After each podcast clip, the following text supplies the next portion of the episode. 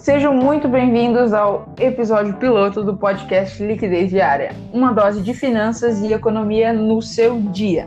Aqui quem está falando é a Aline e junto comigo está o Nicolas. Oi, pessoal. Aqui é o Nicolas, estudante de economia, e faço parte do projeto junto com a Aline. O projeto aqui do podcast Liquidez Diária tem como objetivo principal trazer um pouco mais de, de educação financeira, um pouco mais de finanças pessoais para as pessoas que que não tiveram essa oportunidade de aprender, de não teve ninguém que ensinou e como o nosso ensino também escolar não normalmente não lida muito com esses assuntos, surgiu a ideia então de trazer um conteúdo com o objetivo de, de ajudar as pessoas a, a não se endividar ou as que estão endividadas saírem das dívidas e trazer um pouco mais de educação financeira de uma maneira geral. E é isso.